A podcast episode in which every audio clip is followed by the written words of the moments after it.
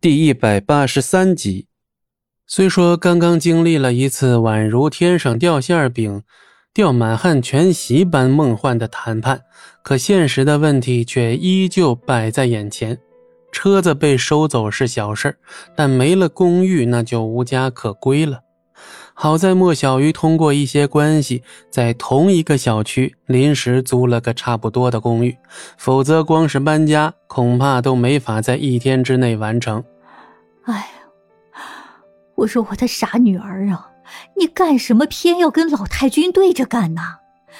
现在落得这样的下场，我这心里是真的难受啊。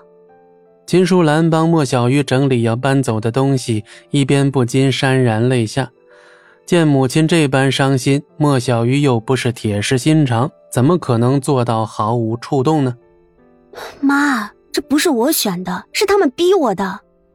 难道奶奶对我还不够过分吗？莫小鱼提起这个，心中满是委屈，但为了照顾秦淑兰的情绪，他还是强压着。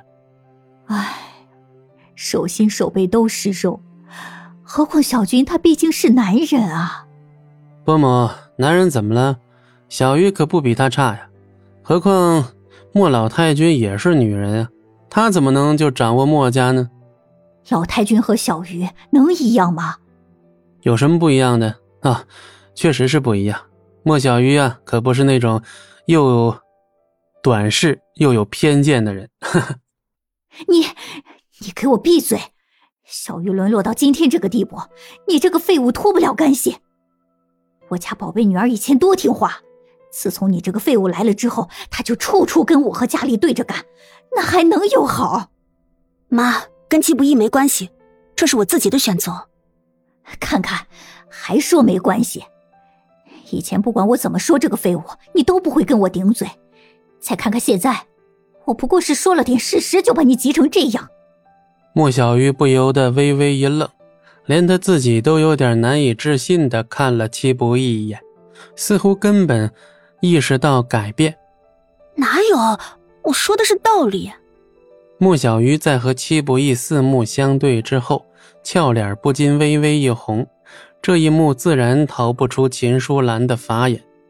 哎呀，我辛辛苦苦培养出来的一朵鲜花，就要插在了一坨牛粪上了。命啊！这都是命啊！哎，妈，你就别念叨了，有这功夫还不如快点收拾好。我看姑妈是不会给我一天的。哼，都混到要租房子住了，知不知道戚家刚给你姐姐和七号买了套新房？哦，那挺好的呀，跟我有什么关系啊？啊，跟你没关系。小倩请我们一起去看房，还特地点了你和那废物也要去。懂什么意思了吧？莫小鱼皱了皱眉头，他怎会不懂莫小倩的那点小心思？我不去。伯母，他们买了套什么样的婚房？哼，什么样的婚房？当然是大别墅了，是你这种废物一辈子都不可能买得起的豪宅。哦，这样吗？那我倒是要去看看，什么样的豪宅是我一辈子住不起的。呵呵。你的脸皮可不是一般的厚，戚不义，你去凑什么热闹？去看看所谓豪宅长什么样呗，反正人家都请我们去了，我们要是不去的话，显得我们没礼貌了。